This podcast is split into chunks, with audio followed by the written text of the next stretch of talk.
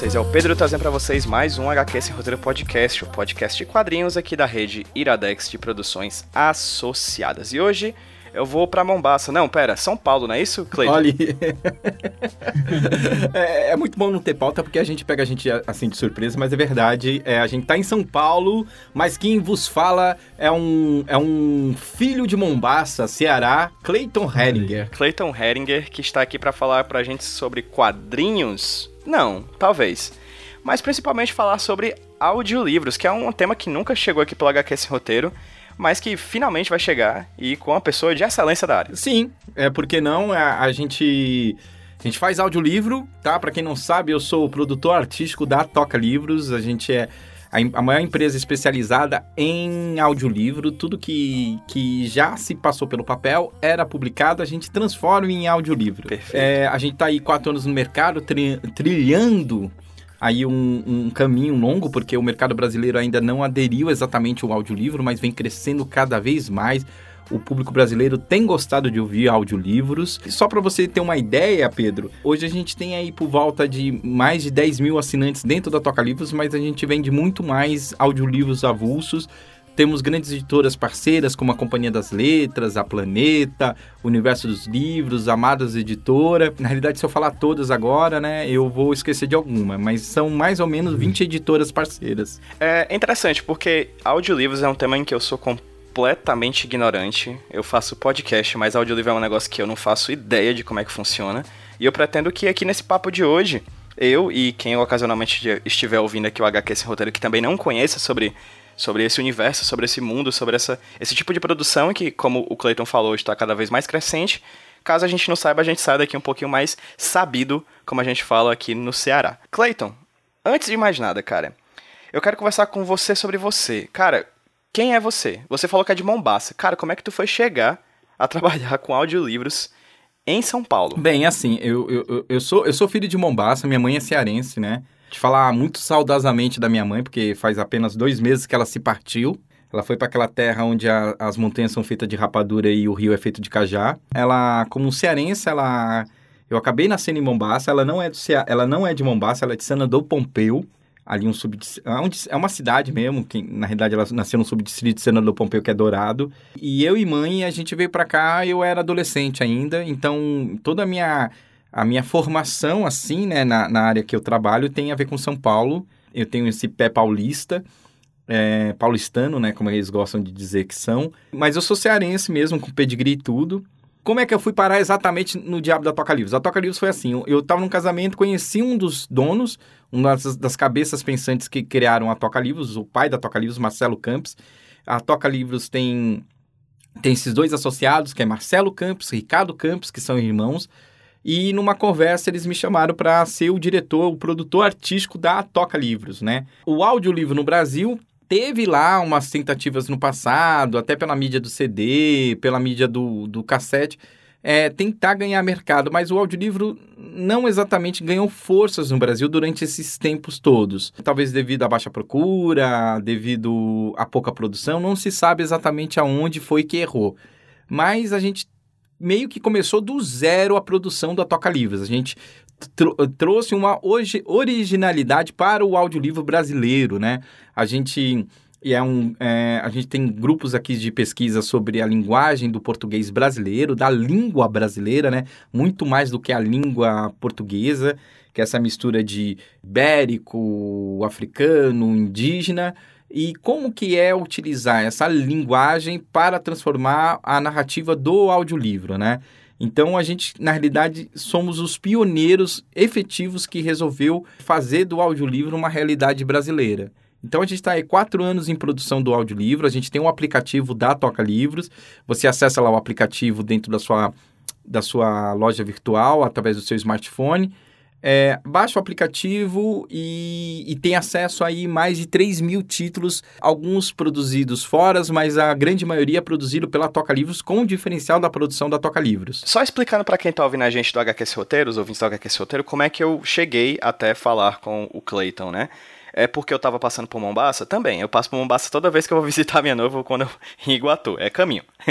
Mas não foi por causa disso. É porque eu vi uma postagem do Felipe Castilho, que é escritor, que é quadrinista também, no Facebook, falando sobre a produção do, de um audiolivro gigantesco, a partir do primeiro livro das Crônicas de Gelo e Fogo, né? A obra do George R. R. Martin, né? O, que gerou a série de TV da HBO e tudo mais.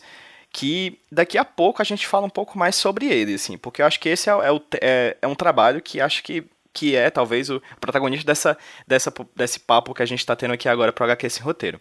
Mas, Clayton, ainda antes da gente falar sobre essa produção do, do audiolivro de Game of Thrones, eu queria te perguntar uma coisa. A gente, aqui no HQ esse roteiro a gente chama muita gente que pesquisa, sabe, sobre quadrinhos, sobre narrativa, etc. E muita gente parte do pressuposto que a gente conhece sobre os temas que a gente está tratando. Quando a gente fala sobre narrativa, ah, todo mundo sabe o que é narrativa, todo mundo sabe o que é quadrinhos mas acho que de vez em quando é um pouquinho é, é importante dar uns passos para trás e analisar um pouco sobre os conceitos do que a gente está tratando, assim. Então eu queria te perguntar, como, como pessoa que produz audiolivros, para você, ou enfim, talvez uma abordagem talvez até mesmo acadêmica, já que você disse, diz aí que há certa pesquisa em torno do tema, o que é um audiolivro? O audiolivro, ele é o livro narrado, assim, na sua, no seu mais simplório contexto. Ele é um livro que a gente adquiria através de direitos autorais, tanto pela editora ou autores independentes, e a gente faz a produção, ou seja, é o texto narrado por um narrador, um ator, um locutor, ou que seja o profissional da voz, né? O, for, o profissional do entendimento do texto. O audiolivro é exatamente o, o livro para que você possa ouvir, né? Ele é, ele é considerado uma forma de leitura, porque leitura não se cabe só aos olhos, né? Tá aí o Braille que que, que desmente. Ele é um, um tipo de, de uma nova ferramenta, principalmente nos tempos atuais, que a gente está aí na correria, no, no trânsito. Então, o audiolivro é essa facilidade. No momento que você realmente não pode hoje, nessa vida corrida, sentar e desfrutar de uma boa leitura devido ao tempo, devido ao agito diário, você pode sim acolher informações através do audiolivro. Através de dois fones de ouvido, você ouve uma obra inteira. A coisa que mais vem na minha mente de similaridade, Clayton, quando eu falo sobre audiolivro, é essa mídia que a gente está falando aqui agora, que é o podcast. Uhum. A gente tem diversas produções, inclusive de storytelling em relação ao podcast. Tem, talvez o, o mais conhecido hoje em dia seja o próprio Projeto Humanos, do Ivan Mizanzuki, né? Então a gente tem, e tem vários outros projetos, inúmeros outros projetos, pipocando aqui e ali na podosfera brasileira, voltados para a ideia de contar histórias é, em áudio. O que não é algo novo, é algo novo no suporte na internet, mas. É, na, na verdade, assim, ainda mais a cultura brasileira, é, a gente é calcado nos contadores, né? A gente é um, um, um povo bom de causa. Todo, acho que toda, toda, todo o contexto humanitário, né? De, de você colocar ali dentro do Homem das Cavernas, eles não só se comunicavam ou deixaram relatos através de incrustados nas suas pedras, os desenhos incrustados, mas eles também se reuniam para falar sobre o seu dia, sobre as caçadas, ou mesmo mesmo criar a sua mística, né, os seus folclóricos internos. Então, o, o, a narrativa é um elemento presente, ainda muito no Brasil, viu? O Brasil é talvez é um, um, um, um povo que carece muito de gostar de ler, mas não é um povo carente em ouvir uma boa história. Tem um diferencial aí. Por isso que o audiolivro ele tem ele tem conquistado muito o brasileiro e, e essa, essa relação do podcast aqui pra gente é muito forte também, né? A, a gente é procurado por diversas pessoas que produzem podcast por essa similaridade, assim, a gente, as pessoas querem é, é, dar sua contribuição do que é a narrativa e do que é essa nova mídia das pessoas é, terem tempo para ouvir e colher informação, ouvir, né? Sim, sim. A própria, a própria rádio novela, né, um, foi um tipo de produto muito forte, né, na cultura brasileira também, enfim, na cultura mundial, né? Não, a rádio novela, assim, é um caso à parte no Brasil. O Brasil absorveu de uma forma muito forte eu acho que até o advento da televisão, até o advento do, da televisão brasileira, né? Na década de 50, a radionovela persistiu muito e foi muito forte. É, tanto que quando você começa a teledramaturgia brasileira, é, você vê um, um, uma ação migratória do dramaturgo de radionovela para a dramaturgia brasileira. Eles têm até uma similaridade, principalmente na parte de, de dos diálogos, né? Você vê essas novelas brasileiras, como elas são auto os personagens são autoexplicativos, né? Que no meu entender fica até um pouco chato, né? Eles, eles explicam as emoções. E nesse contexto, ele tem muita similaridade com a radionovela, porque a radionovela, constantemente, o personagem tinha que dizer a situação que se encontrava. E é engraçado essa coisa do audiolivro, porque lá fora, algo parecido com radionovela já é muito forte, né? É, essas narrativas mais dramáticas, ela é muito forte. Eu estava reassistindo um, um episódio. Reassistindo, não, assistindo é, porque relançaram aquele, além da imaginação, aquele To Like Zone, né? Uhum, com o Jordan Peele produzindo né, e apresentando. Isso, isso. Ele tá apresentando. Eu não sabia que ele produzia, mas eu vi ele apresentando. E exatamente um episódio era sobre audiolivro e podcast de narração mais dramatizado. Olha que coisa maluca. Como isso, por exemplo, lá fora já faz parte da cultura. É muito simples o personagem estar sentado em um avião, colocar os dois fones de ouvido e ouvir uma história, porque já faz parte da cultura americana. E a gente está tentando é, devolver para o brasileiro, porque o brasileiro já era é, essa coisa de, de contar história. Quando você pega uma obra, por exemplo, do Gilberto Freire, é, Assombrações do Recife Velho, o, o que ele simplesmente fez foi sentar com seus iguais lá é, no Nordeste e recolher causos de assombrações. Se isso fosse nos tempos de hoje, é, seria muito mais fácil divulgar já em podcast ou em audiolivro. Só para você ter uma ideia exatamente onde encontra o Brasil num contexto histórico em relação aos contadores de história, a narrativa, a radionovela e tudo aquilo que veio gerar uma produção com olhar clínico ao povo brasileiro pela Toca Livros. Isso se dá muito também pela questão do barateamento dos preços de produção, né? Tanto do produzir áudio quanto do consumir áudio também, né? Hoje todo mundo tem um rádio na, no, no bolso, né? Importante a gente saber que o audiolivro começou com uma mídia mais fita cassete, depois migrou para o CD e ele, e ele se acabou. Ah, o CD hoje já é uma mídia ultrapassada, né? Ah, assim como o vinil teve a sua época, assim como o cassete teve a sua época. Hoje vinil é uma coisa muito mais cult do que prática porque as pessoas escutam Spotify ou escutam músicas de, por, por outros aplicativos, e a facilidade do aplicativo revigorou o audiolivro, né? Porque agora você pode é, ouvir o audiolivro e ele cabe no seu bolso.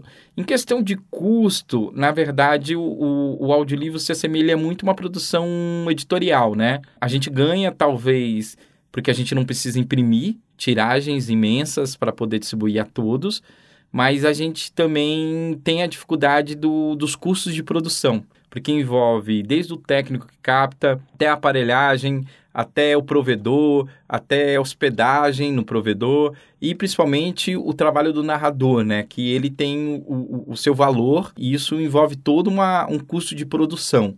Mas em questão, quando chega no, no tete a tete em relação à distribuição do material que não é não é papel, não é impresso, a gente sai na vantagem porque cabe no bolso. Perfeito. E você já entrou aí, Cleiton? Acho que numa dúvida que eu tenho que é que é a maior talvez delas assim, como é que é a linha produtiva de um audiolivro? Como é de onde começa tudo e até onde vai? É, na sua grande maioria é a gente que faz o contato com a editora porque é um mercado que está em crescimento e a gente precisa ter uma, uma parceria muito mais conjunta com a editora, ou seja, é, mostrar para ela que nós somos um parceiro produtivo, de qualidade e que a gente vai tratar da melhor forma os seus títulos.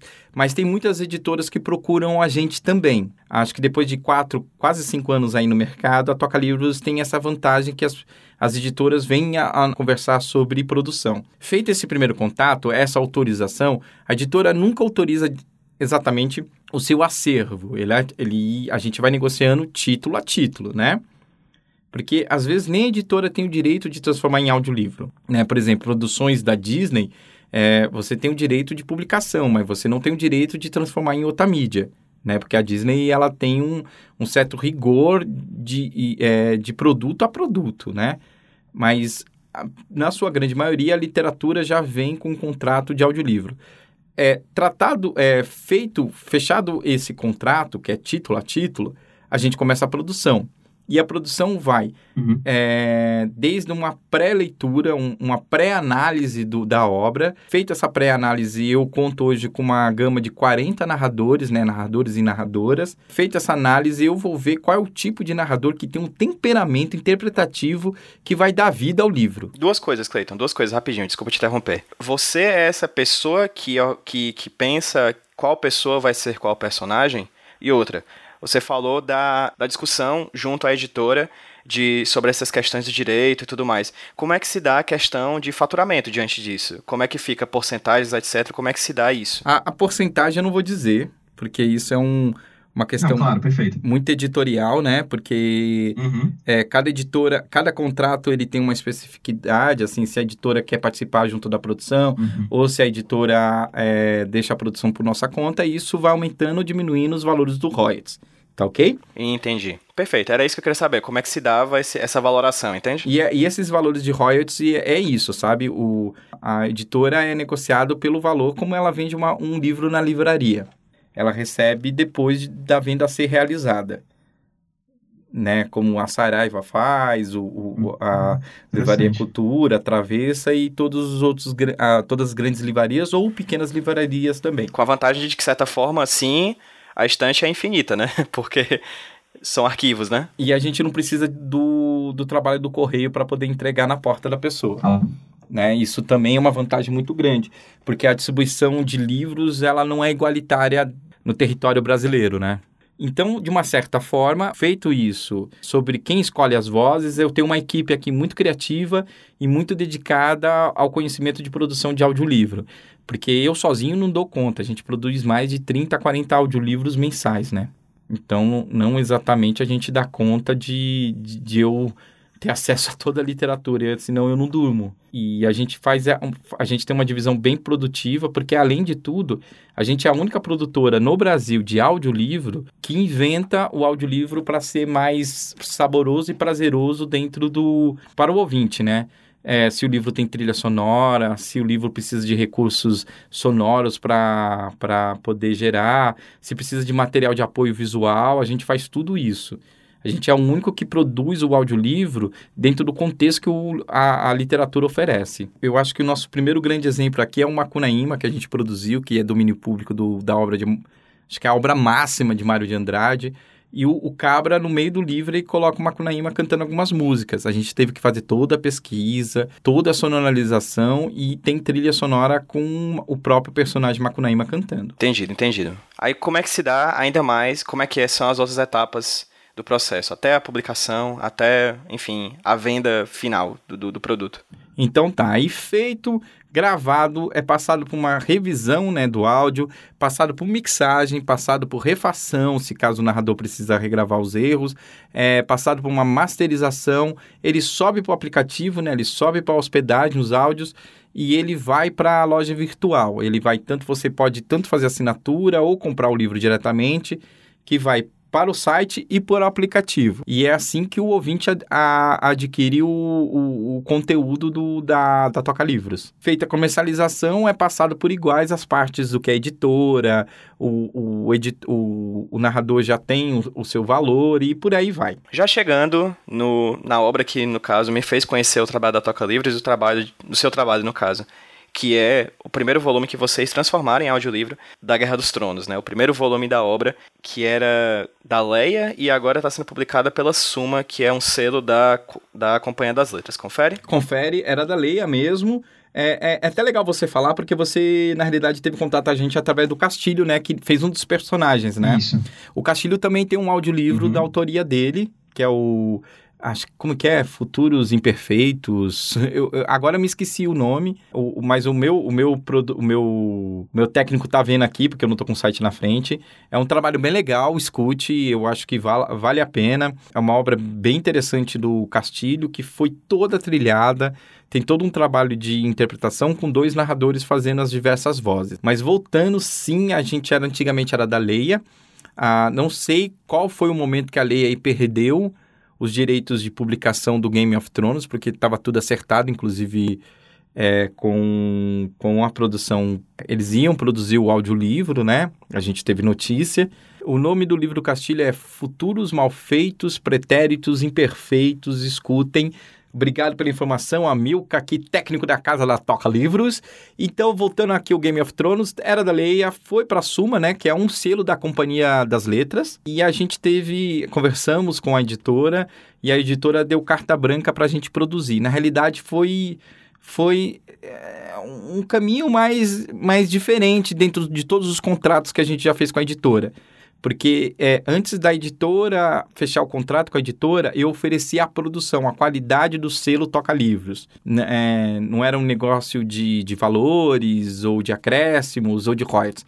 Foi exatamente a produção que fez a Suma é, autorizar que a Toca Livros é, continuasse com o trabalho de produção do Game of Thrones. E esse trabalho tem muito a ver com o nosso, a, o nosso direcionamento artístico. No caso, pera, acho que eu só não entendi um detalhe, Clayton. É, vocês já estavam trabalhando no livro à época da Leia ou não? Sim, sim, sim. A gente, na Leia a gente estava começando a fazer a produção. Na realidade, quando a gente soube pela Leia que eles não iam mais poder continuar a edição, a gente deu, a gente pausou a produção, né? E continuou em seguida a partir do momento que a gente fechou com a Suma porque a gente apresentou um pouco do projeto para a Suma e a Suma adorou a ideia e, e não tinha como, né? O produto, o produto final tá de uma qualidade do caralho, assim, sabe? Acho que caralho é uma palavra técnica boa para a gente usar sobre produção de audiolivro. É, tava um trabalho assim, tava um trabalho muito, muito fino. A gente está falando aí de 30 atores e atrizes narrando um audiolivro de 37 horas. Esse é um detalhe que eu acho muito importante. São 37 horas e 17 minutos de produto, não é isso? Isso, 37 horas e... É isso? 37 horas e 17 minutos de produto, sim. Você imagina, é, a gente tá falando de três meses de produção para colher todas as vozes, separar todas as vozes, fazer a mixagem e a masterização de cada voz. E isso, a ideia é que seja o primeiro de todos, né? É, a ideia é que a gente faça. É, eu, eu acho que o, o, interessante nesse percurso é saber que a Toca Livros, ela. Como é que eu vou dizer? Ela, ela conseguiu gerar um tipo de direcionamento artístico que atende o produto, né? A gente tá falando de um audiolivro que todo mundo aí que acompanha a série sabe que, porra, tem personagem que só, só lasqueira saindo pelos cantos. E o livro é pior. O livro é bem pior. Tem. São, às vezes tem três personagens que a série condensou em um. Tem personagem demais, gente. Tem, desde o do Tyrion, que talvez seja um personagem grande, até o, o lanceiro número dois do exército, sabe? E isso tem cada voz, cada detalhe, cada momento a gente fez acontecer. Acho que o detalhe mais significativo foi realmente achar os narradores certos para os personagens certos. O maior exemplo é o Tyrion. O Tyrion é um ator que também tem nanismo. É feito pelo, pelo Giovanni e ele tem uhum. nanismo. Isso que é, isso que é o mais interessante do, do, do audiolivro. Fora, e fora as outras questões também. Quais outras questões? Eu, eu tive contato inteiro com a obra e eu percebi que a obra ela tem uma particularidade muito específica, já apontado por algumas pessoas, mas eu, eu, eu, eu tenho orgulho de ter descoberto isso de uma... É, sozinho, né? Depois eu vi que todo mundo já tinha percebido essa, essa merda e, e não era originalidade de ninguém. Ah, acho que a particularidade que é assim, que primeiro eu tenho que elogiar o escritor. Esse cara é um pequeno, um grande gênio, né? Porque o tamanho dele já é bem grande. Ele é um gênio. Ele escreveu realmente uma obra que não se limita apenas a seres fantásticos ou batalhas medievais. Ele se limita do que é mais puro dentro de uma ação trágica é, e eu estou falando de nível shakespeariano aí, eu estou falando da palavra que, que resulta as abominações, as glórias da, da alma humana, né? O cara é um pesquisador e, um, um, e tem um entendimento do percurso do, da humanidade de uma forma muito fina. E isso ele transpôs para os livros. O livro é feito na terceira pessoa, mas esse narrador, né, esse, é, essa pessoa que vê a história acontecendo, ele é onipresente na sua essência, mas ele assume a narrativa dentro das características do personagem do título central. O, o, mais legal é que não há um protagonista, e há vários protagonistas. Na realidade, cada um é detentor do, da originalidade da sua própria história, né? Aquilo que o Batman fala em Justice, que eu acho sensacional, né? até, o, até o vilão é o herói da sua própria história, e ali no fundo, são pessoas que têm interesses, mesmo o mais honrado tem interesses que são questionáveis. E ele faz de uma forma que o narrador, no caso aí eu já estou falando direto do audiolivro, ele tome a posição do personagem. Se você falar no começo da área, a, a, o narrador ainda é um narrador inocente que fala sobre descobertas, sobre ser aventureira. Se você pega a Sansa, sobre a inocência da donzela e essa coisa toda. Se você pega o John, ele narra sobre o que, que é a dificuldade de ser um bastardo. Isso tudo na terceira pessoa e sem entregar a história e sem entregar a, traje, é, a, trajetória do herói na primeira frase. E para piorar a situação ou para melhorar, nenhuma frase ali colocada são diálogos de frases de efeito. São diálogos finos, de uma dramaturgia fina. Percebendo isso, eu, eu, eu me questionei muito quem seria o narrador, né? E escolhi duas vozes, o Daniel Vidal e a Zéza Mota. Por que duas vozes? Sendo que o, o, o, o Daniel fazia todos os personagens títulos masculinos e a Zéza Mota fazia todos os personagens títulos femininos. E isso para não poder errar a mão da narrativa. A primeira cena da Daenerys, ela, ela é violentada né? Porque ela é muito jovem, mesmo que pareça uma cena de ternura lá entre ela e o Drogo, a gente nunca pode esquecer que ela, ela foi vendida para satisfazer a, a, a, os desejos daquele líder tribal, né? Daquele Cal, né? Meio uma metáfora aí aos mongóis, ao, aos líderes tribais, essa mistura meio Sibéria, né? E o, o, o Drogo, mesmo assim, eu não poderia colocar a narrativa desse momento, desse primeiro contato sexual da Daenerys ser exatamente narrado por um homem, porque poderia eu errar a mão, entendeu? Eu poderia errar a mão de uma forma muito ruim e muito desigual. Ao mesmo tempo, eu deixei o Daniel a cargo do, do, dos personagens masculinos, porque eles, ele narra a trajetória deles dentro do contexto do que eles acham que quer ser um homem dentro desse universo medieval do, do Martin. Feito isso, partimos para os personagens. Quem ia fazer os personagens, os diálogos, e essas vozes foram captados em tempos diferentes, e como que a gente ia conseguir colocar eles todos no mesmo ambiente como se o diálogo fosse feito ali de forma natural. Isso foi um trabalho que abriu mais as entradas do, da, da, minha careca aqui da minha cabeça, né? Então, por que eu escolhi diversos atores para fazer a, a, as diversas falas? Porque no, na versão inglesa, né, é um ator só que faz tudo. Lançaram até uma segunda versão que é uma atriz narrando tudo. O, o ator lá é um virtuoso, ele faz diversas vozes, ele, ele faz diversos movimentos vocais, diversos timbres para poder dar vida aos personagens. Só que a gente tem que lembrar que ele vai chegar uma época que o leque dele fica limitado, ele faz os grandes personagens, mas alguns ficam muito parecidos. Mas a língua inglesa permite que você tenha uma aproximação com os nomes ditos dentro dos personagens, né? Talvez hoje a gente tenha um pouquinho mais de, de liberdade. A gente sabe que os Clenganes são o Montanha e o Cão de Caça. A gente sabe quem são esses personagens. Mas imagina isso para uma pessoa que está ouvindo aquilo a primeira vez. É muito nome estrangeiro para quem ouve em língua, em português, é, assimilar de uma vez quem é quem está falando daquele diálogo. Então eu optei por por dois narradores, né, que faz a narrativa, e 28 atores e atrizes para fazer os diversos diálogos em diversos tempos, em diversas construções de personagem, para que o ouvinte possa apenas colocar os dois os dois fones e saber o que está acontecendo naquele momento. Foi um trabalho assim, af Maria, eu não sei porque eu inventei essa coisa, mas a gente a gente pensou nisso. O que, que é, como é que o ouvinte vai desfrutar? Como é que o ouvinte vai curtir? Como é que o ouvinte vai entender a história? Como é que o ouvinte vai diferenciar inclusive da série que ficou tão marcada? Né? Porque tem coisas ali no livro que são espantosos que não foram para a série. A escolha desses atores é, por meio de teste, foi muito fino. Você vê o Robert falando, o ator que faz o Robert, que é o Jefferson Brito, ele tá bêbado. Ele tá bêbado. Eu até me questionava se o, o, o, narrador não bebeu antes de entrar em cena. Porque ele está bêbado. O Tyrion é feito porque entende o que é ser um anão num, num mundo com um mundo que discrimina, que é o Giovanni, que bateu no peito e falou: Eu quero fazer esse ator.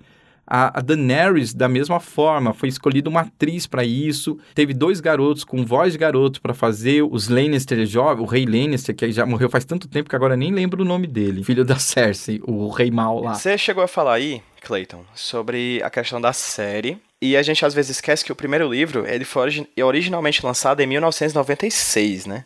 Já são 23 anos aí do primeiro volume da, das Crônicas de Gelo e Fogo. E a gente já tem aí quase 10 anos de série da HBO. É tempo suficiente para consolidar certas coisas, vozes, certos rostos, né? A ideia de que você tem um rosto para aqueles personagens que você tá vendo no livro, né? E é meio que, que é interessante porque se interpenetra, né? Eu li os livros, aí eu comecei a ver a série, aí o rosto daquela menina que dizem que é a Daenerys agora é o rosto que eu vejo quando eu tô lendo o livro, né? E fica uma coisa meio de obras diferentes, linguagens diferentes se dialogando, né? A, a pergunta era a seguinte: é, como é que foi para vocês criarem algo novo para Peronomútil? Como é que é fazer uma obra dessas, né, com esse, essa quantidade grande de cast que vocês têm, de 30 atores, né? Como é que é criar algo novo mas ainda assim ser esse Game of Thrones, esse, essas crônicas de Gelo e Fogo que há 23 anos existem aí para os fãs. É, eu, eu acho que assim, a gente respeitou muito mais o livro do que a série. Né? Isso é o princípio básico de, do nosso trabalho da, da Toca Livros. O máximo que a gente que saia um, um, uma série aí nova da Globo sobre o, o Memórias Póstumas de Brás Cubas, a gente está falando de um livro de mais de 100 anos, então é, se eu fosse fazer, eu ia respeitar muito mais a obra do que a qualidade dos atores. É, a gente tem uma dificuldade muito maior ainda dentro do, do, do, inconsciente coletivo, que não é somente os atores que deram vida aos personagens do R.R. Martin. A gente está falando também de personagens que logo em seguida foram redublados redublados foi foda, redublados pela equipe brasileira de dublagens, né? Que apesar dos pesares, fizeram um belíssimo trabalho, mas tem as suas limitações, porque nada que é dublado fica dentro das suas características e, e tudo é feito fora da construção da personagem. O que, que é isso? É o ator tá lá, ele constrói o personagem e ele consegue dar é, fazer o diálogo, fazer a, a criação do papel, porque ele vem acompanhando essa construção, essa evolutiva. O dublador, ele chega como um profissional em cima de chupetão, então ele não vai dar toda a carga dramática, por máximo, pode ser o Briggs, pode ser qualquer grande dublador, ele não vai conseguir dar a carga dramática que, o, que foi construído pelo ator. Então, a gente tem um, um, um, um duplo trabalho ainda, tirar do inconsciente coletivo a imagem do personagem original, do, que foi construído pelo ator, o, o, ator que não é brasileiro, né? Só tem um ator brasileiro lá, que é o menino, mas o, o, o, ator, né? O ator de carne e osso. Depois vem o dublador, que já entra. No, quem, quem só escuta, só vê filme ou série dublado vai ter um registro, tanto que quando a gente começou a produzir, as pessoas perguntavam: "Ah, vocês vão usar os dubladores original do Game of Thrones?" Não, lógico que não, porque um, gente, eu não tenho nem contato com eles e dois, são mídias diferentes, são linguagens diferentes, né? Não é porque a pessoa é dubladora que ela é narradora de audiolivro. Narrador de audiolivro, inclusive, a gente forma o narrador, né? Ele é um profissional, ele é um ator, um locutor, um dublador que passa pela Toca Livros e a gente reforma ele, a gente reformula o pensamento para que seja um narrador de audiolivro, mesmo fazendo personagem. Cleiton, Cleiton, pera, só uma pausa. É, qual seria essa? É, eu entendi o que você quis dizer, mas tem, tem como tu falar um pouco mais sobre isso? Qual seria a diferença do dublador para um narrador? O dublador, ele é o cara que dá voz a uma ação, é, uma, uma relação dramática, né? Uma relação de, de, de emoção já contida num personagem já criado. Tá lá o, o, personagem na tela, ele grita, ele esperneia, ele, ele se emociona e o personagem tenta, através de uma dublagem para a língua para sua língua, sua língua natal, a sua língua materna, não sei como dizer isso, mas a língua que, que aquele público vai absorver, tenta encaixar essa voz, essas emoções dentro de mais ou menos para equilibrar uma ação uma ação dos diálogos que essa dublagem vai oferecer, né? O dublador é isso, ele é, um, ele é uma ferramenta de para para um facilitador para as pessoas que gostam de ver filme dublado. A gente tem uma safra de grandes dubladores. Eu acho que o Brasil é um dos maiores, maiores precursores da dublagem no mundo inteiro, né? Porque a gente faz isso como ninguém, né?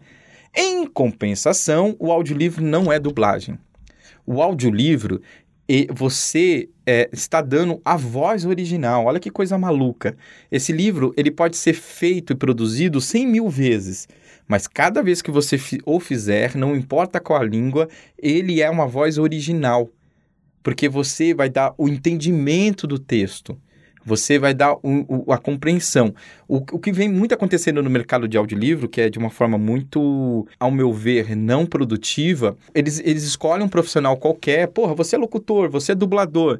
Enfia no estúdio e o cara fica lá narrando como se estivesse vendendo um sabonete um milhão de vezes, né? A gente tem um teste aqui que é o Corvo, do Edgar Poe, para quem quer ser narrador. Quando eles vão narrar, pô, é, é, é fato, eles vêm com os vícios, as características da profissão deles que não está errado, mas não se aplica ao audiolivro. Não dá para no Corvo, que é uma coisa totalmente sombria e misteriosa, você vender sabonete, né? Certa vez, na hora lúgubre da meia-noite, eu meditava fraco, cansado, adormecido. Não.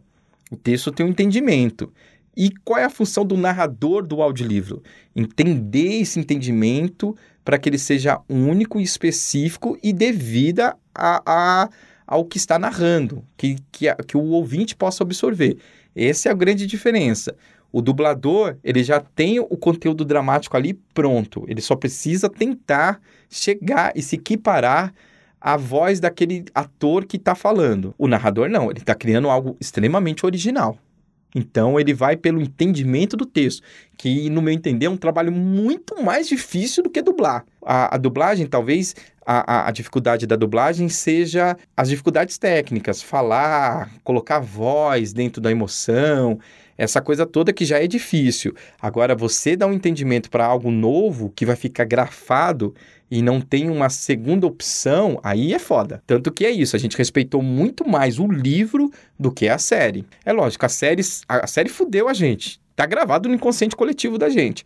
Nunca ninguém vai ver o Tyrion que não seja por aquele ator. Porque aquele ator é foda. Ou a Daenerys, ou a Cersei que, pelo amor de Deus, construiu um personagem.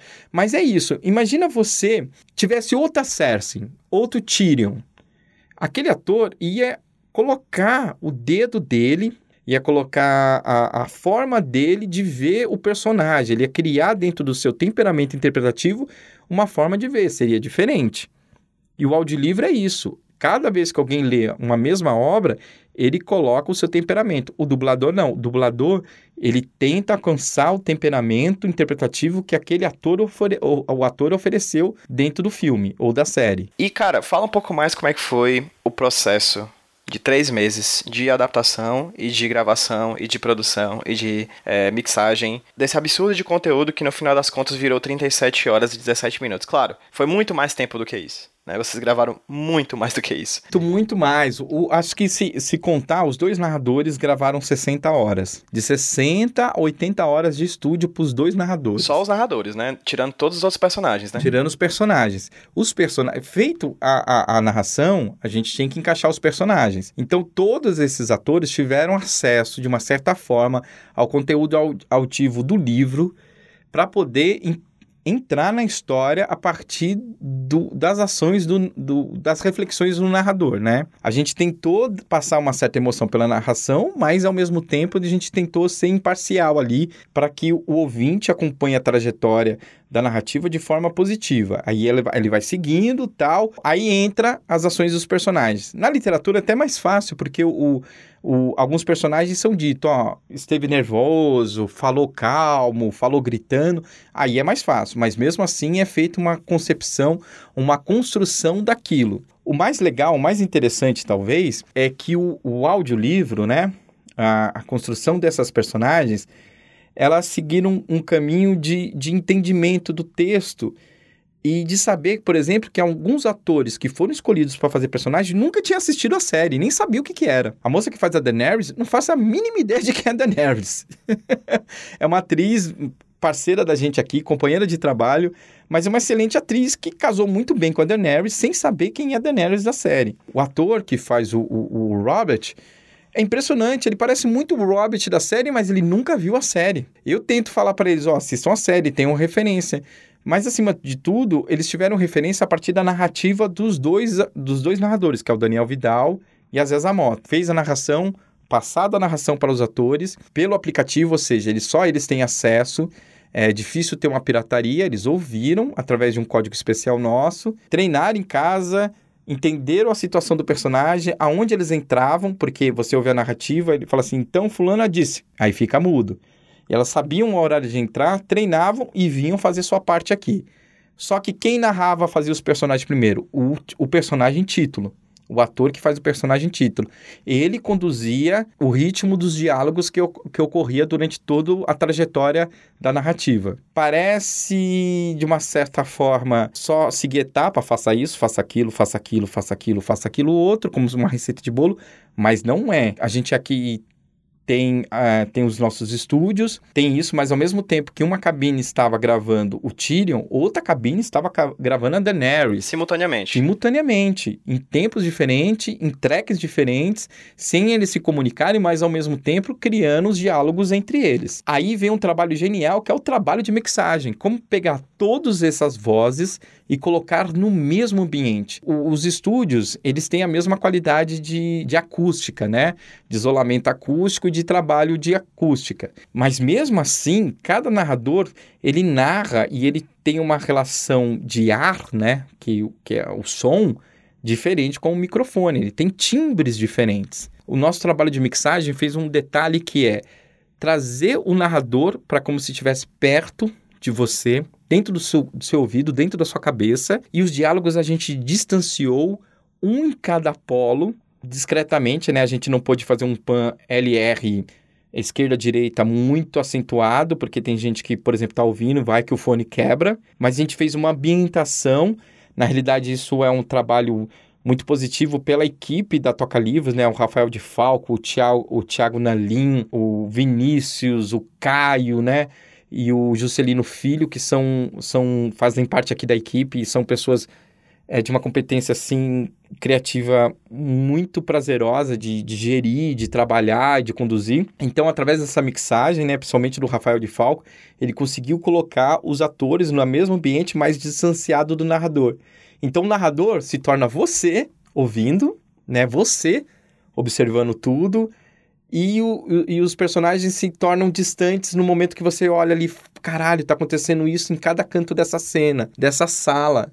Então, se você estiver na rua, os personagens eles estão numa distância do outro lado da rua conversando e você pode entender que eles estão ali, entendeu? Foi um trabalho aí de som, técnica de som muito fino que aconteceu. A gente não tentou trilhar, a gente não tentou dar som ambiente, não fez é, audiolivros binaurais, como a gente sempre faz em livros de aventura por uma questão de 37 horas. Imagina fazer isso em 37 horas. Eu, putz, aí ia ser um livro a cada dois anos. Só para ver se eu entendi, vocês partiram da narração dos, dos dois narradores, né, do, do Vidal e da Zezé Mota, e a partir disso é que os outros atores se encaixaram na, na, na narrativa, é isso? Partido da narrativa. É como se você, é como se você tivesse um trajeto, né, você ia, você sabe que o personagem sai de um ponto A, vai até um ponto B, e dentro dessa trajetória vai acontecer muitas coisas, muitas coisas, muitas ações, e essas ações é dito, é ditado pelo, pelo, pela reflexão do narrador, né, pelo temperamento interpretativo dele.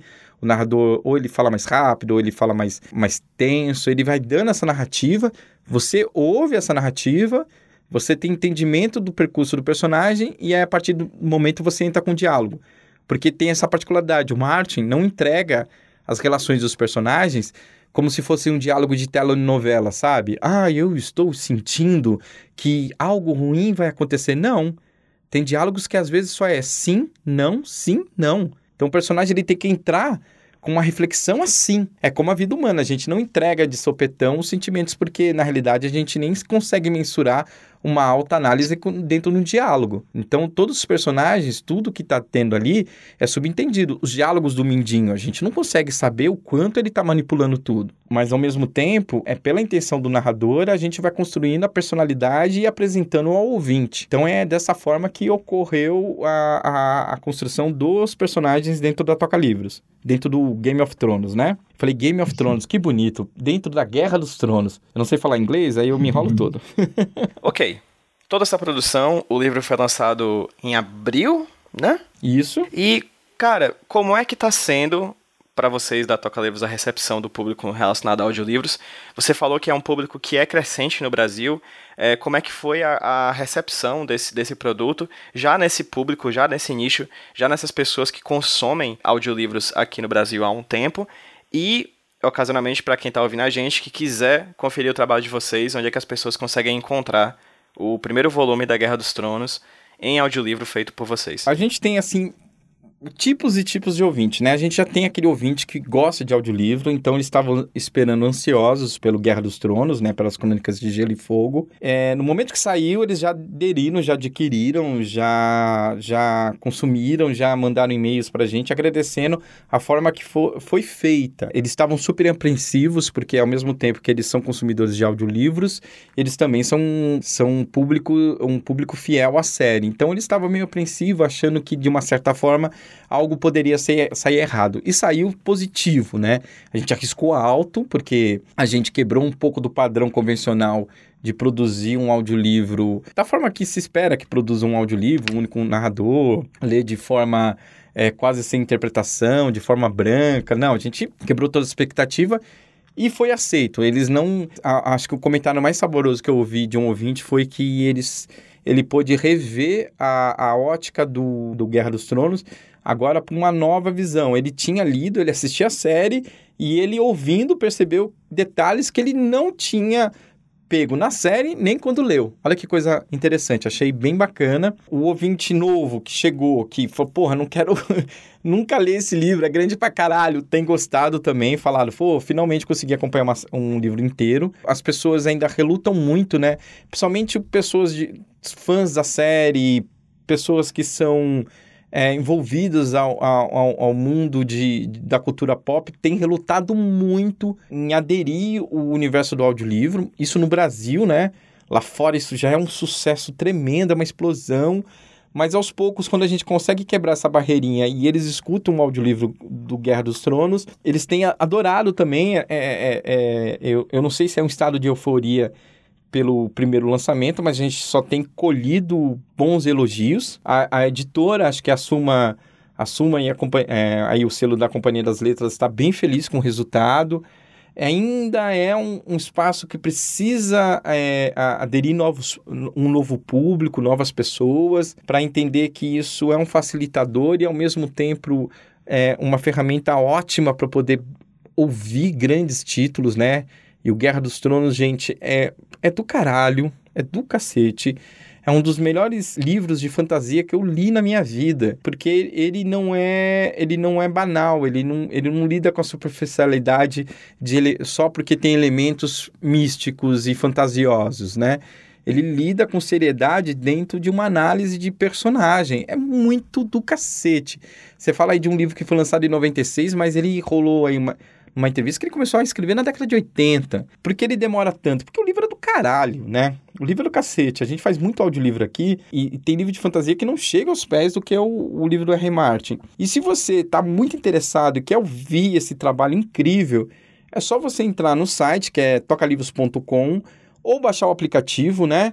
E comprar o audiolivro. Esse livro não está na assinatura, porque é uma relação que a gente tem com a editora. A editora está disponibilizando o audiolivro somente para venda. Mas vale a pena, é, comprou uma vez, é direto no seu, na sua nuvem, ele é um livro seu para sempre não precisa estar tá assinado, pode resgatar quantas vezes quiser, baixou o aplicativo, resgata de novo, apaga, resgata, apaga, resgata. Ele está melhor aproveitado dentro do, do aplicativo da Toca Livros. Apesar de ter um preço aí mais salgado, ele é mais barato do que o livro físico. Ele, ele, é, ele é de 10 a 15% mais barato do que o livro físico e ele tem essa, essa praticidade que você carrega ele no bolso. Então é só entrar no site tocalivros.com ou baixar o aplicativo. Se você tem iOS, compra pelo site, porque no iOS tudo é mais caro, porque a iOS, o, a Apple sempre pega uma fatia, quer pegar uma fatia do bolo, e a gente então tem que vender um pouquinho mais caro. Mas você entrou no site, fez o seu login e comprou, é só baixar o aplicativo que cai direto no aplicativo, mesmo em iOS, tá? Porque a gente tem esse link. Às vezes você está ouvindo no site, desconectou, conectou o aplicativo, o livro vai parar onde você parou. Vai continuar da onde você parou. Na realidade, essa é a frase correta. Tocalivros.com ou vai na sua loja virtual através do seu smartphone e abaixe Toca Livros, audiolivros da Toca Livros. Bem, gente, como vocês viram na gravação, a pessoa que me fez entrar em contato com o Clayton, que foi o coordenador desse projeto, foi o Felipe Castilho, que é autor, quadrinista e também fez parte do elenco de vozes desse projeto gigantesco que foi o audiolivro do Guerra dos Tronos. Então eu queria fazer algumas perguntas para você, Felipe. A primeira delas é a seguinte: como é que você entrou em contato com esse projeto da, da adaptação em audiolivro do livro da Guerra dos Tronos? A segunda, como é que foi fazer parte desse projeto? Como é que foi ser um dos narradores do, desse projeto gigantesco, né? Como é que foi o trabalho, se teve refação, como é que foi fazer parte do elenco, né? Como é que foi fazer a voz do personagem que você fez a voz? Fala aí para quem tá ouvindo a gente qual foi o personagem que no caso você deu voz no audiolivro. E por último, o Clayton chegou a falar aí que você teve um dos livros, você teve um livro seu que foi transformado também em audiolivro. Como é que foi a experiência de ver o seu livro sendo transformado em audiolivro como autor daquela obra? Já agradeço desde já as tuas respostas, beleza, irmão? Valeu. Fala, PJ, beleza? Foi muito bacana, eu acho, todo o projeto e o Clayton é uma pessoa muito empolgada, né? Então, o projeto rolou de uma maneira que eu, ele orquestrou de um jeito muito, muito, muito incrível, porque um elenco desse tamanho. Mas eu conheci o Clayton, bom, primeiro foi por causa do mercado editorial mesmo, né? É, se encontrando em vários lugares e já a Toca Livros eu também acabei conhecendo por causa dos sócios e tal. Numa vez a gente começou a conversar, depois saiu o Ordem Vermelha, é, ele ficou interessado em fazer, o, em fazer alguma coisa né, relacionada à fantasia. Ele ficou interessado até mesmo do Ordem, mas como o Ordem não é uma, é, é uma marca da CCXP, né? Ele foi lidar com eles e eu, eu, aí é uma outra negociação à parte, mas aí a gente foi faz, adiantando do nosso lado, né? Foi assim, bom, se não rolar lá, né, por causa de diferença de agenda, de, de projetos, assim, tudo, ele falou, ah, vamos fazer alguma coisa sua. E aí, esse livro, na verdade, que eu gravei com eles, o, sem ser o, né, nada, não o Guerra dos Tronos, mas o, o meu livro, eu fiz um livro exclusivo para Toca Livros. Ele é um original Toca Livros, né? Então, ele só tem, só existe na versão áudio. E eu, eu sempre curti muito audiolivros e não tinha, nunca tinha ficado tanto tempo, é, sabe, imerso em, em audiolivros. Aí desde que comece, eu entrei em contato com eles, eu comecei a colocar isso em dia, sabe? Aí eu falei, poxa, é legal demais, né? Porque tem. Eu, eu, eu comecei a, a, ler mais do que eu. do que a minha. Vamos dizer assim, minha, minha cota semanal, minha cota mensal de, de leitura. Eu comecei a ver, né? Porque sei lá, você está exercitando outro sentido, né? Da, tá sempre ali raciocinando para entender a narrativa, tudo, enfim. Mas é, você, eu não sei, eu fico muito cansado de ficar muito tempo escrevendo, né? E depois ler, e aí os olhos, meus olhos ardem muito, então, enfim. Eu tenho que ver se eu não estou morrendo. Mas enfim, é, eu escutei, é, eu escutei muitos, muitos audiolivros da, da Toca Livros, curti demais, e aí a gente fez esse o Futuros Malfeitos, Pretéritos Imperfeitos, que é uma antologia de contos de ficção científica, né? E fantasia. Tem quatro contos, alguns que já foram publicados em, em, antologias que já a maioria não nem tem mais em catálogo, mas são contos que eu gosto muito. Outros e outros inéditos também foram direto pro áudio. E ficou, o resultado foi ótimo, cara, foi muito legal. É, nossa, às vezes a Mota narrando é uma coisa incrível. Bom, ela é a Cersei na, no, no Guerra dos Tronos, vocês vão ver. Vou ouvir essa mulher, se vocês verem tem alguma coisa errada. É um audiolivro só mesmo. É, bom, e cara, foi muito incrível gravar o Futuros Malfeitos, Pretéritos Imperfeitos. É um nome grande, mas o livro é curto e tem aí duas horinhas de áudio. Com, a, com isso a gente se aproximou. E aí quando ele começou, quando o Clayton começou a, a fazer o, aí, o casting pro, pro Guerra dos Tronos, ele falou: Cara, quer participar? Tem um personagem para você. E eu topei. Eu pensei que eu ia ser um cara que ia tomar uma flechada ali na canela logo de cara, perder a cabeça rapidão, ia morrer ali no, no no prólogo ainda, sei lá. Eu pensei que ia ser alguma coisa assim, mas ele me, ele me chamou para fazer o Santarli. Então, eu, cara, é um personagem incrível. de acordo com o Clayton, é um personagem nerdão, eu vou entender como fazer ele. Ele é realmente, né? Ele é meio. Ele é o, nerdão erudito ali. Não que eu seja erudito, mas. E eu fiquei muito feliz, porque até onde eu li Guerra dos Tronos e até onde eu fiquei sabendo, ele não morre, né? Então. É, é um personagem muito legal e com muita fala, assim, tudo. Não tanto no primeiro, mas. Enfim. Eu fiquei muito empolgado. E foi demais, cara. Foi. Eu acho que foi uma experiência para mim faltava, sabe? Eu, eu tava querendo. Eu sempre quis me envolver em tudo relacionado a livro, né? Eu já trabalhei em editorial, já trabalhei em comercial, dedicando minha carreira hoje para escrever. E aí aparece uma oportunidade também de ser narrador de audiolivro. E é, é para mim foi inesperado e eu adorei fazer. Acho que a coisa mais incrível é, foi ver como, como o Clayton foi me dirigindo para de repente eu tô ali, sabe, é, fazendo de uma maneira mais bem mais teatral. No começo ele tá lá só, não, lê de boa tal, e aí a gente vai, eu vou te orientando. E aí quando você vai ver, você já tá dentro do personagem, né? Eu não li todos os livros do Martin ainda no, do, o Canção de Gelo e Fogo, eu, eu li o primeiro e o segundo, porque eu sou um daqueles que falou, ah, cara, é que nem Crônicas Saxônicas, eu acho que agora que eu vou começar a ler do Bernard Cornwell, porque eu fiquei, ah não, cara, vai demorar tanto ainda para acabar, e eu sei que eu vou ficar aqui órfão, então eu fui passando outras coisas na frente, mas enfim, eu acho incrível, incrível, não tenho o, o hype pela série, assim, tudo, é, mas entendo completamente todo o fervor da, da galera. O livro, é, pelo menos o, o, o, primeiro até agora, eu, do, entre o primeiro e o segundo, eu achei até o primeiro melhor. Eu, então eu já estava bem afiado com o que ia acontecer com o Sam. Não tem muita coisa no primeiro livro, né? Mas foi bem, foi bem interessante fazer. É, foi uma experiência bacana demais. Fazer o juramento da Patrulha da Noite, cara, junto com, com o Jon Snow.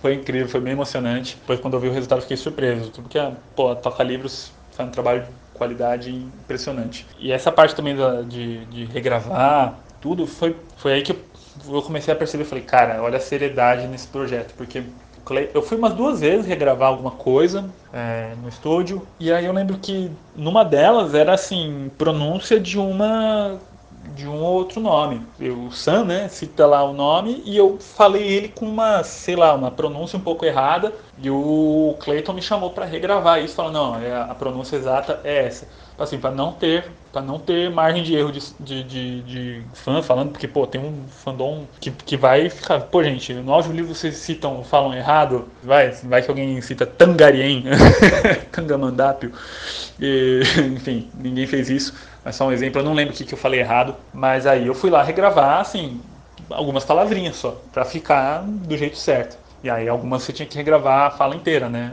Então, cara, Assim, a seriedade do negócio. Já tinha percebido com, com o meu livro, né, com Futuros Mal Feitos, e, e ver um elenco gigantesco para gravar o Guerra dos Tronos foi incrível. Então, cara, foi uma, foi uma honra. Eu tô feliz demais em fazer um personagem nerdão.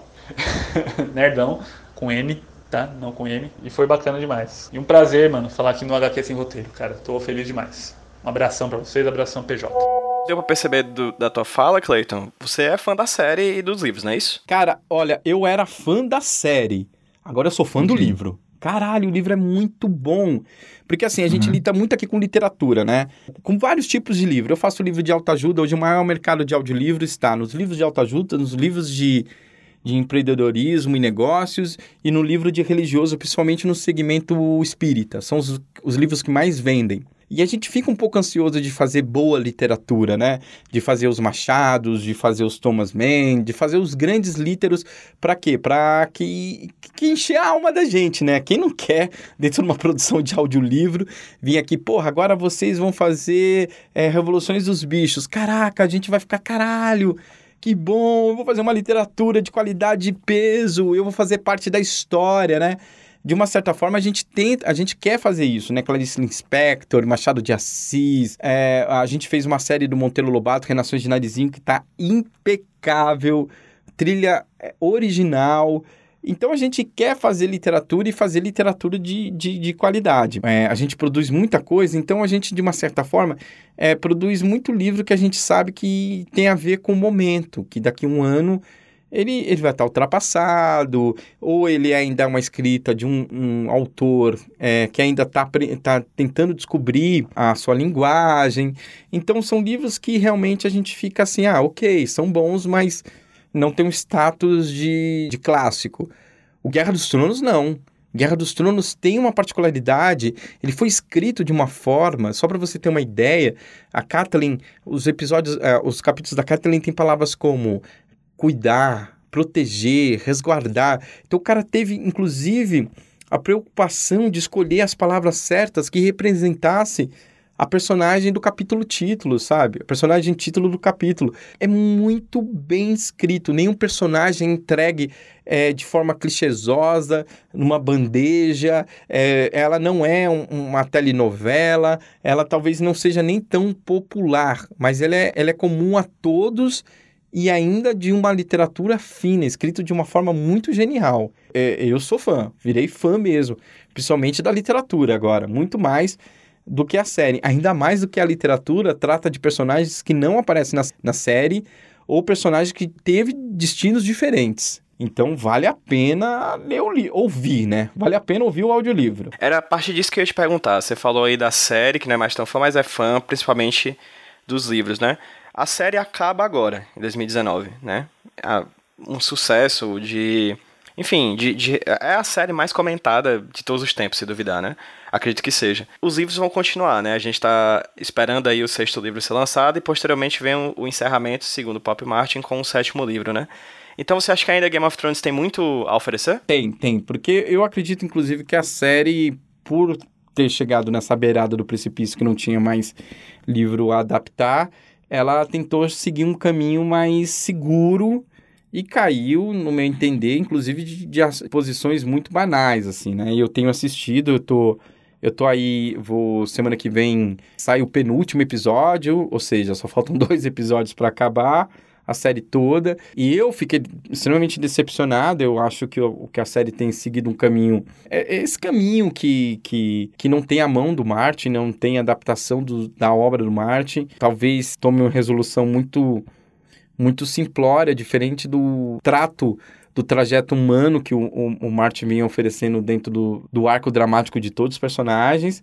É, ainda gosto, ainda vibro, né? Porque quem não gosta de ver dragão brigando, porque dragão brigando é o que há, mas eu, eu acredito que o livro, é, se o Martin é, talvez estiver ainda com o mesmo pique que ele teve para escrever os outros cinco livros, eu acredito que ele vai surpreender, né? A ponto que talvez a HBO fale assim: ah, meu caralho, vamos fazer, vamos refazer de novo esse final, porque esse final é muito bom. Então, o livro. Se, se o, o, o Martin ele realmente tivesse fôlego e segurar a bronca, prepare-se, o livro irá ser surpreendente, porque inclusive ele vai ter que dar é, finais para personagens que tiveram é, trajetórias diferentes da série. É, você, você aí que é amante de quadrinhos, amante de, do HQ, né? Eu também sou, por incrível que pareça, e eu não sou é, esse amante que surgiu apenas com os filmes da Marvel pela Disney, eu sou um amante antigo, né? Eu sou aquele cara que cresceu vendo a, a, a Rainha dos Duendes tomarem o lugar da Jean Grey, só para vocês terem uma ideia. Eu sou o cara que, que pegou a fase cachaceira do Homem de Ferro, numa época que o Homem de Ferro não era nem um tão personagem importante, e eu ainda acredito que o, Thanos não tinha justificativa para matar metade da humanidade, a justificativa maior é se ele fosse apaixonado pela morte. Então, para você saber que eu sou um leitor de quadrinhos e gosto dos clássicos é mais underground, como A Liga Extraordinária, todos os capítulos até 1900 e lá vai bolinha. Tô acompanhando aí a série do, dos deuses americanos, que é do caralho assistam, eu gosto de Sandman, eu gosto da primeira fase do John Constantine, que realmente ele apontava o dedo pro diabo e era do caralho, não essa coisa de transformar em super-herói, não é nostálgico, porque eu gosto de uma boa literatura conduzida, não um personagem feito só para mostrar o quanto ele consegue bater nos outros. Então, você que gosta de quadrinhos, escutem audiolivros. Por quê? Porque o audiolivro vai dar uma dimensão é, é, exatamente do que o quadrinho também oferece, né? Essa coisa de trabalhar dentro de bandas, dentro do, de, de ações narrativas, dentro de reflexões positivas, dos arcos dramáticos que às vezes só o quadrinho oferecia, né? Antigamente, né? Principalmente antigamente. É, essa coisa de poder resgatar o imaginativo através de elementos fantásticos, o, o, o audiolivro também faz. Só para vocês saberem, a gente adapta também quadrinhos, a gente adaptou o Êxodo do Carlos Ruas. É, escutem lá, tem minha voz, tem a voz de Juscelino Filho, fazendo Moisés, Deus, o diabo, Lucy, né, como é que ele chama.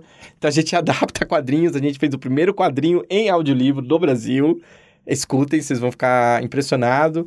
E vejam um acervo da Toca Livros também, porque tem coisas bem bacana para quem gosta dessa cultura pop e essa cultura que envolva o universo é, fantástico da história, das histórias em quadrinhos. O próprio livro do Castilho, né? O Matrimônio do Céu e Inferno, a gente fez aí uma adaptação. Jack Stripador em Nova York, Ação da Meia-Noite, a gente tem várias adaptações que dariam bons quadrinhos e já estão em audiolivros. Escutem. Fantástico. Eu, eu ia tentar achar uma desculpa para juntar o tema do HQ esse roteiro com o tema desse podcast que a gente gravou hoje, mas o Cleiton já fez isso por mim, então não vou me esforçar mais. Muito obrigado, Cleiton, por juntar audiolivros e quadrinhos aí no, pra gente conseguir fechar com chave de ouro esse programa. Cleiton, eu não tenho como agradecer, cara, a tua participação aqui no HQ esse roteiro. Foi difícil, a gente não tinha tempo, a gente não conseguia espaço na agenda, mas deu certo né? Isso que importa. Fico muito feliz de ter você por aqui espero que esse seja o primeiro de vários papos que a gente ainda venha ainda vá ter aqui no HQ Sem Roteiro, irmão. Então tá ok. Obrigado, pessoal. Obrigado pelo convite, Pedro. Obrigado por tudo. Eu, é, obrigado por trazer um pouquinho do Ceará aqui de volta aqui, porque eu, eu sinto falta, eu, eu, sinto falta mesmo desse cheiro. Não sei se você já veio para São Paulo, Pedro. Uh, aqui eles aqui não tem tapioca, é uma coisa muito estranha. Eu tô indo, eu tô indo em agosto agora, eu vou levar, vou, vou traficar a tapioca. Não, não, não, não, peça, peça uma pizza, Paulista faz bem pizza. Agora tapioca, eles não sabem o que é baião de dois e eles acham... Absurdos. É um absurdo, é um absurdo esse lugar. É um absurdo. E eles acham que, que rapadura é um alimento recreativo. Não, a rapadura, pessoal, inclusive a gente coloca no feijão, tá? Só para você ter uma ideia não é um alimento recreativo, é um alimento, é, é o néctar da vida, como diria o saudoso Didi Mocó. Então, por favor, vocês não façam pouco jus e coloque farinha no prato de vocês, porque comer sem farinha não dá, tá? Então você vai estar tá vindo aí, trazendo um pouquinho do Ceará. E Pedro, chegou aqui em São Paulo, vem visitar Toca Livros. Tô indo sim, pode deixar. A gente marca um dia e vamos, vou conhecer o trabalho de vocês por aí. Então feito, já tá marcado. É isso, gente. Muito obrigado a vocês que ouviram mais esse HQ, esse roteiro. Espero que vocês, assim como eu, saiam desse programa mais inteligentes do que entraram nele, porque aprendi muita coisa sobre audiolivros. E novamente, Cleiton, muito obrigado. Espero que a gente fale de novo em breve. E vamos dar um tchauzinho para quem tá ouvindo a gente no 3, 2, 1. Tchau, pessoal. Tchau, tchau, pessoal. Por